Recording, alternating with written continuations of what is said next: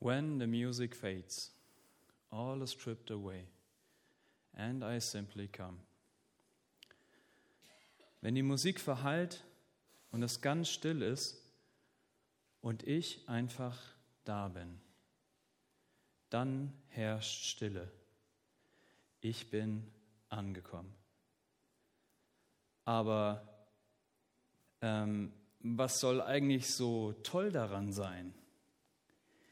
Sehnsucht nach Stille haben wir diesen Gottesdienst genannt. Aber haben wir überhaupt eine Sehnsucht nach Stille? Und wenn ja, warum setzen wir alles daran, keine Stille zu haben? Dauernd muss irgendetwas laufen. Der Fernseher, Musik, Radio und natürlich das Handy. Ich habe letztens mal bei meinen Einstellungen geguckt, ähm, wie ich die letzten Stunden mit meinem Handy verbracht habe. Und das Ergebnis hat mich erschreckt wie viele Stunden ich mit diesem Handy eigentlich verbracht hatte. Meine Frau hat es nicht überrascht, die hat mir das schon öfters gesagt. Aber es mal so schwarz auf weiß zu sehen, das hat mich wirklich ein wenig erschreckt. Wie würdest du ganz persönlich auf den Vorschlag reagieren, auf alle elektronischen Geräte in den nächsten Wochen zu verzichten, auch auf das Handy? Ich weiß, dass das in der Jugend ganz großes Entsetzen hervorrufen würde. Aber was hältst du von dem Vorschlag? Einen ganzen Tag lang Schweigen und Stille. Oder vielleicht gleich ein ganzes Wochenende? Kannst du dir das vorstellen? Und mal ganz ehrlich, so unter uns, klingt es nicht auch ein wenig langweilig? So einfach nur da sein, einfach nur in sich selbst ruhen? Die Zeit, die könnte man doch viel, viel besser nutzen. Die Regenrinne muss noch sauber gemacht werden, die Blätter müssen noch weggefegt werden und ich glaube, die Wäsche muss auch noch aufgehängt werden. Das sind zumindest so typische Gedanken, die mir kommen, wenn ich versuche, still zu werden. Und ganz ehrlich, das Ganze, das klingt auch so ein bisschen nach fernöstlicher Mediationskunst, so Om und was sonst noch so alles dazugehört. Aber eigentlich will ich damit gar nichts zu tun haben. Und es baut sich auch so ein bisschen Ärger und Ablehnung dem Thema gegenüber bei mir auf. Doch wenn ich ehrlich bin, dann schiebe ich diesen ganzen Ärger nur vor, weil da so ein kleiner Teil in mir ist, der sich fürchtet. Denn wenn ich auf einmal stille werde und in mir selbst ruhe und einfach nur bin, da drängt sich mir die Frage auf, ist das überhaupt genug? Bin ich überhaupt genug? Und wenn ich mich ehrlich mit mir selbst beschäftige, freue ich mich dann über das, was da ans Tageslicht kommt? Oder habe ich vielleicht Themen, Verletzungen, Enttäuschungen dort unten gut versteckt und da will ich gar nicht so genau hinsehen? Und dann stellt sich auch noch ein Prediger vorne hin und spricht von der Sehnsucht nach Stille. Ein wirklich starkes Stück. Ihr könnt die PowerPoint mal bitte anmachen. Ich habe mich mal wieder meinen Drücker verloren, deswegen sage ich dir immer Bescheid, du darfst dann weiterklicken. Ich will ganz. Ah, guck mal, da ist er. Dann musst du nicht weiterklicken. Ich will ganz ehrlich zu euch sein. Genau so, wie ich euch das eben erzählt hätte, hätte ich noch auf dieses Thema ähm, reagiert, noch vor einigen Jahren. Also andersrum. Noch vor einigen Jahren hätte ich genauso, wie ich euch das gerade erzählt habe, auf dieses Thema reagiert. Und ich kann die Einwände und den Ärger und auch die Ängste, soweit es mir möglich ist, wirklich auch nachvollziehen, was dieses Thema betrifft. Und dennoch steckt sie in mir, die Sehnsucht nach Stille. Denn ich habe erkannt, dass die Stille ein Weg, eine Straße ist, die direkt aus meinem Innersten herausführt. Zu dem, der mein Herz, all die Einwände und die Angst stillen kann. Es ist der Weg zu Jesus und zum Vater. Ich glaube, du musst doch weiterklicken. Unruhig ist unser Herz, bis es Ruhe findet in dir. Das schreibt schon Augustinus in seinen Bekenntnissen. Und ich möchte euch heute eine Stille vorstellen, die nicht das Ziel unserer Reise ist, sondern eine Möglichkeit, eine Chance, einen Weg, Gott auf einer tieferen Ebene zu begegnen. Und mit einem Missverständnis möchte ich gleich am Anfang aufräumen. Ich sehne mich nicht nach der Stille an sich, das kommt auch mal vor, aber ich sehne mich nicht nach der Stille an sich, sondern, nach der, sondern danach stille zu werden, um Gott zu begegnen. Und das finden wir im Psalm 62. Nee, ah, okay. Nur bei Gott wird meine Seele still, denn meine Hilfe kommt von ihm. Denn er ist mein Fels, meine Hilfe und mein Schutz, dass ich gewiss nicht wanken werde.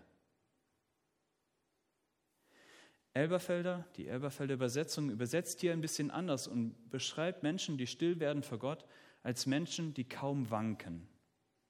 Luther hat einfach gewiss nicht wanken draus gemacht, aber Martin Luther war auch ein bisschen eingebildet. Dennoch beschreiben beide Übersetzungen einen Mensch, der fest steht, der sich nicht so schnell aus der Bahn werfen lässt, der kein Fähnchen im Wind ist, weil seine Seele stille wird vor Gott.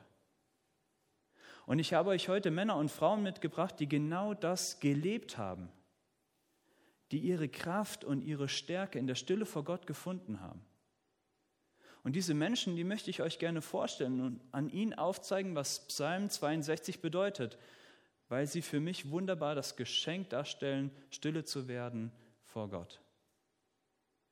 Und anfangen möchte ich mit der Geschichte David in der Löwengrube.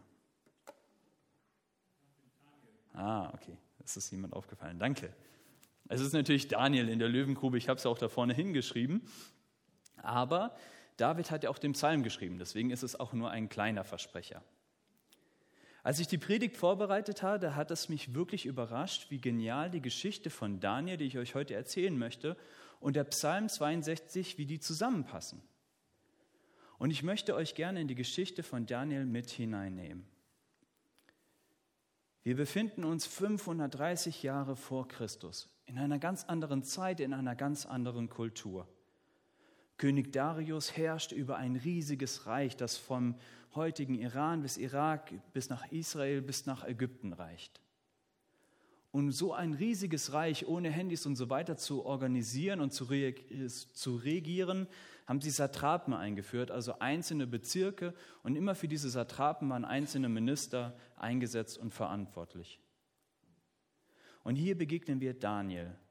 Daniel, der schon als junger Mann nach Babylon verschleppt wurde und dort zum Beamten ausgebildet wurde, hat inzwischen Karriere gemacht.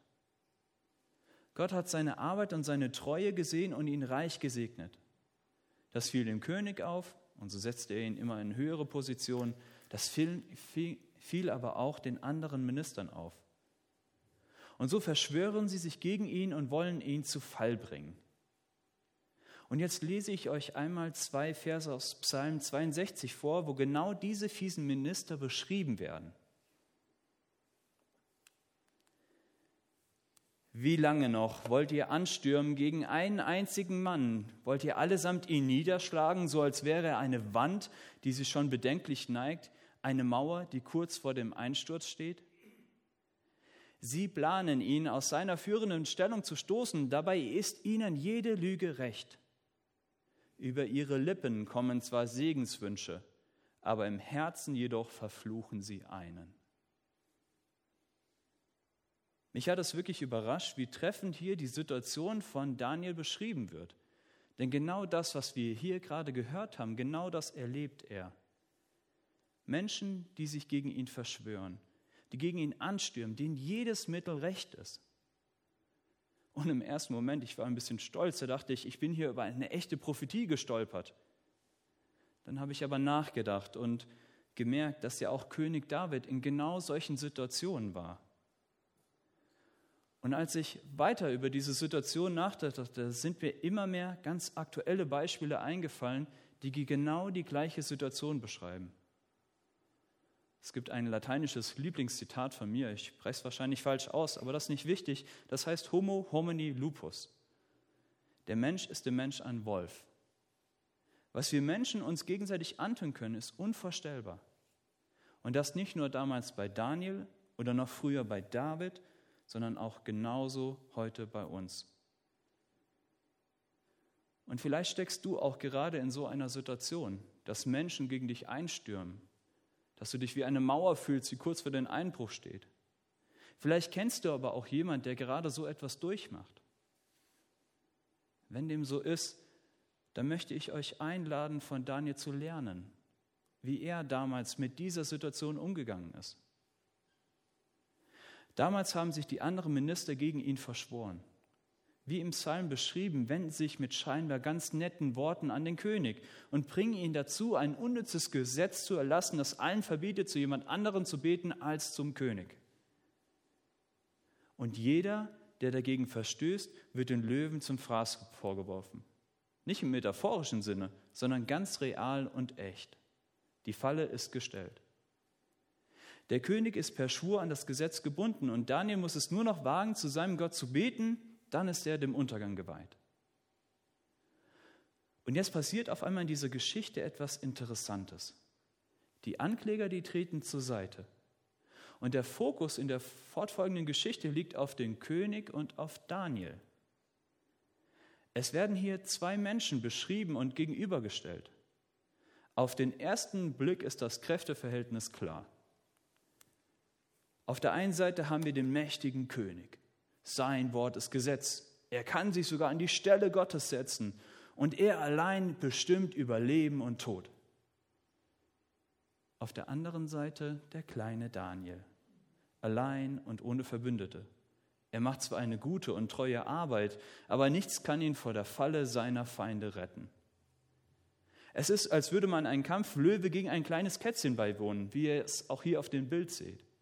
Der Ausgang scheint klar. Aber wenn man jetzt genau hinschaut und sich Psalm 62 vor Augen führt, dann merkt man, dass das eigentliche Schwergewicht in dieser Geschichte Daniel ist. Und dass der mächtige König ganz schön flatterhaft ist und ganz ehrlich auch ziemlich peinlich. Nicht nur, dass so ein paar dahergelaufene Minister ihn zu einem wirklich unnützen Gesetz überreden konnten, wo deutlich wird, dass er sich um die Umsetzung, die Folgen überhaupt keine Gedanken gemacht hat. Nein, durch die Formulierung des Gesetzes hat er sich selbst dem mächtigsten Mann im Reich die Hände gebunden.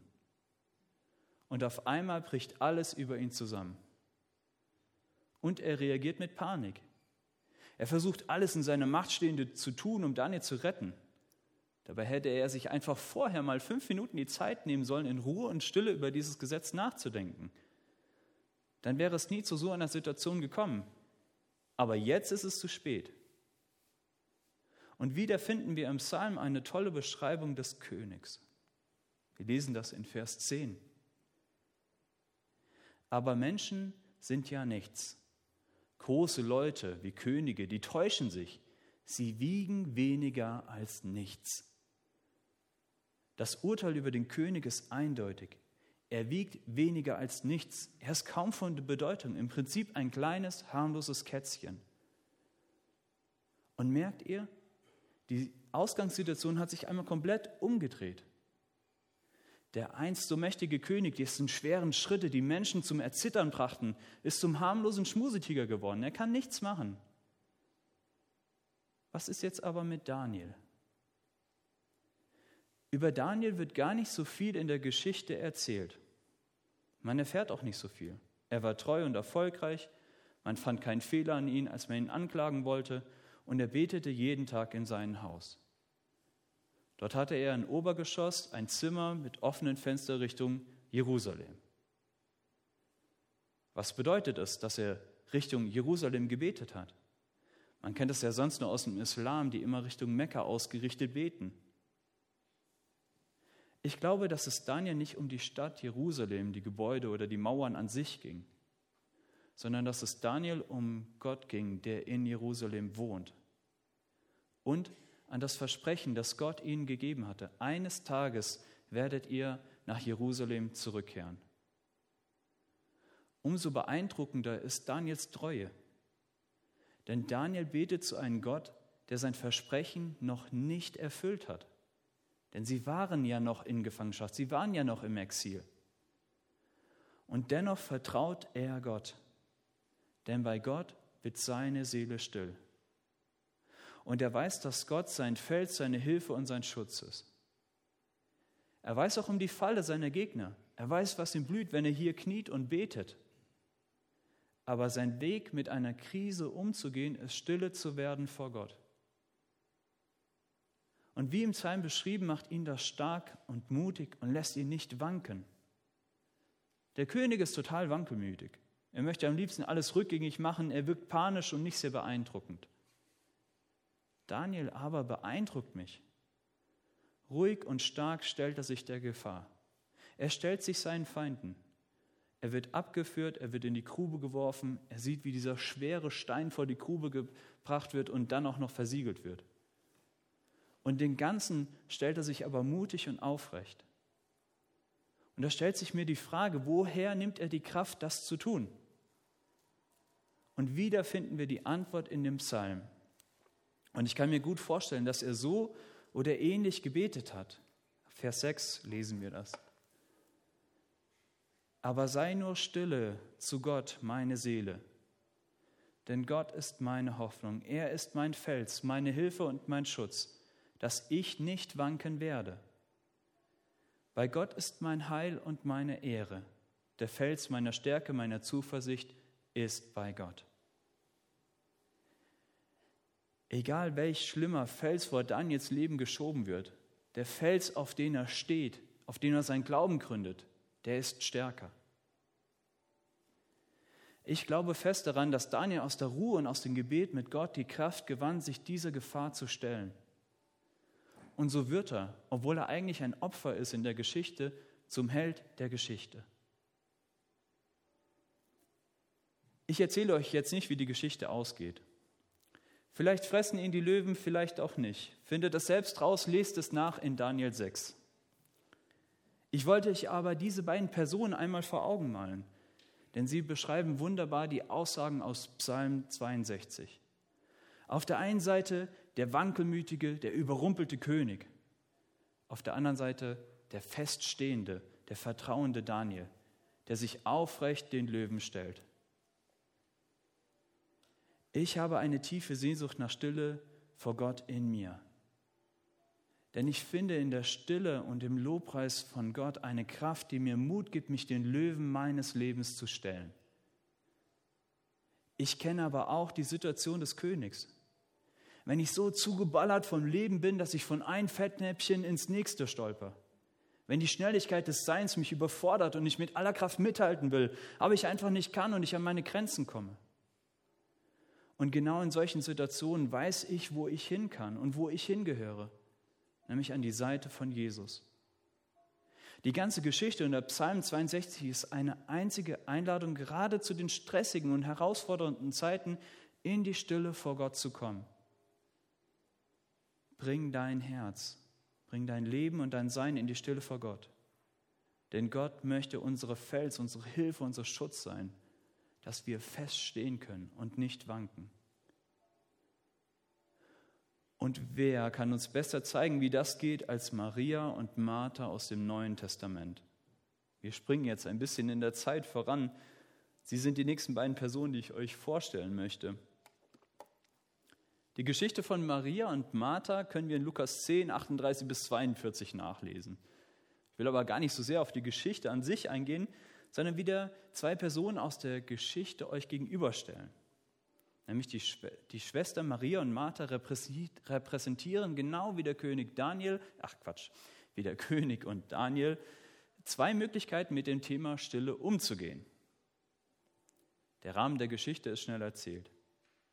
Jesus und seine Jünger sind unterwegs und kommen bei ihren Reisen an dem Haus von Maria und Martha vorbei und die beiden laden sie sich zu sich nach Hause ein.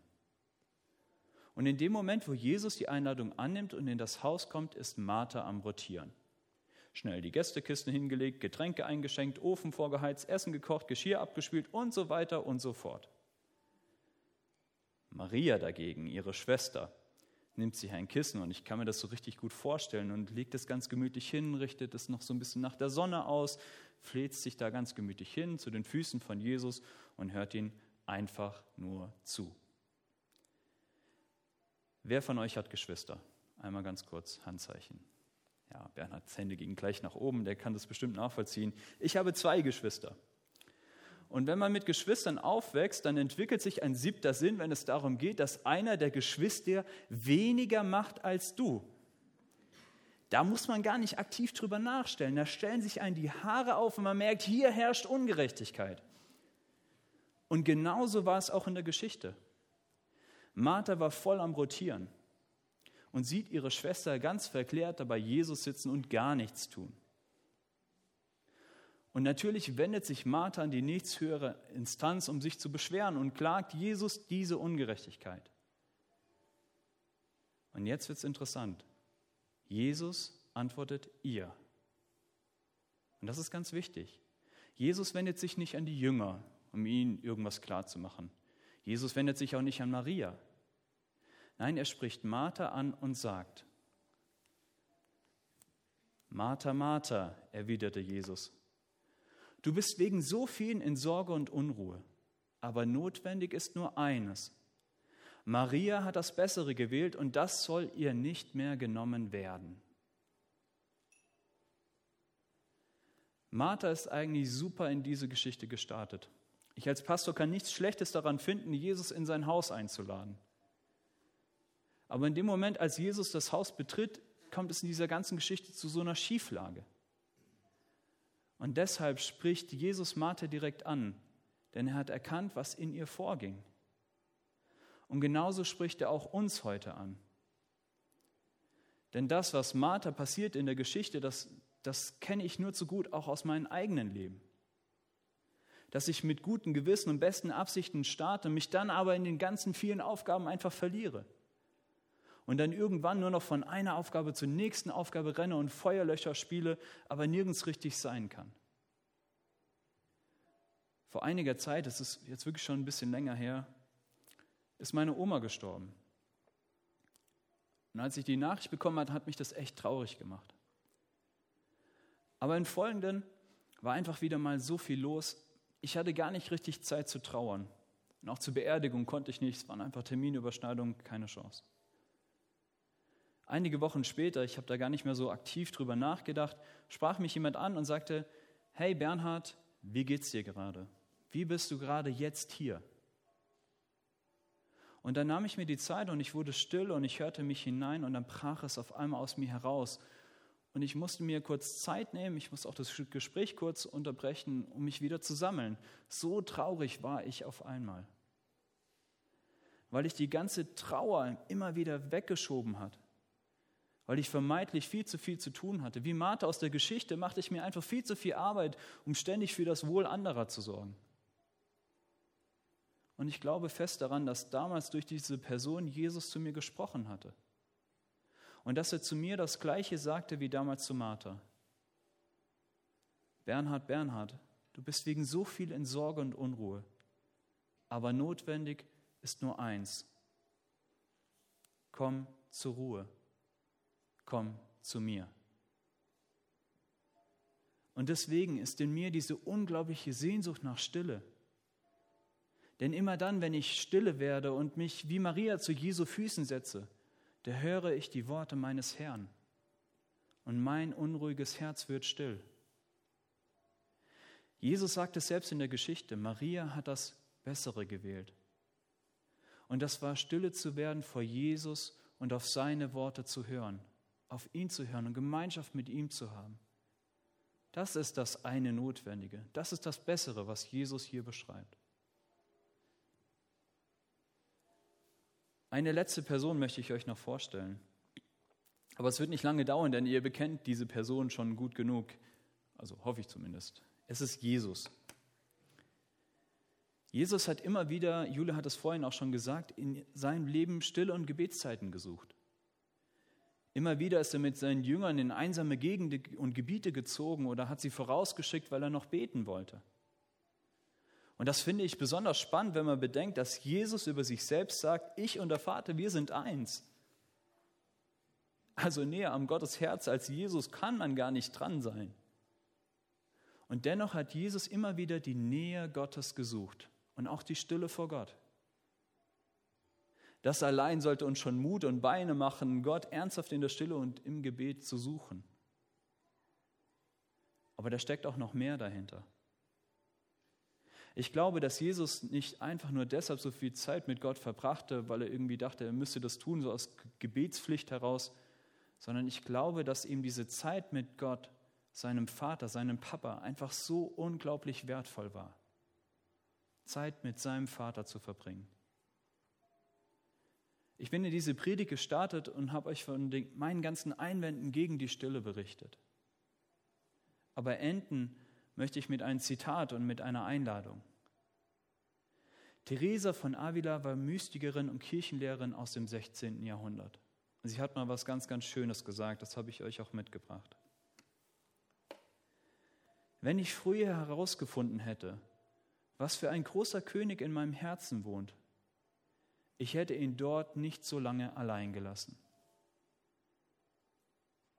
Und ich finde, besser kann man es nicht ausdrücken. Da wartet ein wunderbarer König auf dich, der sich nach dir sehnt. Lass ihn nicht zu lange warten. Amen.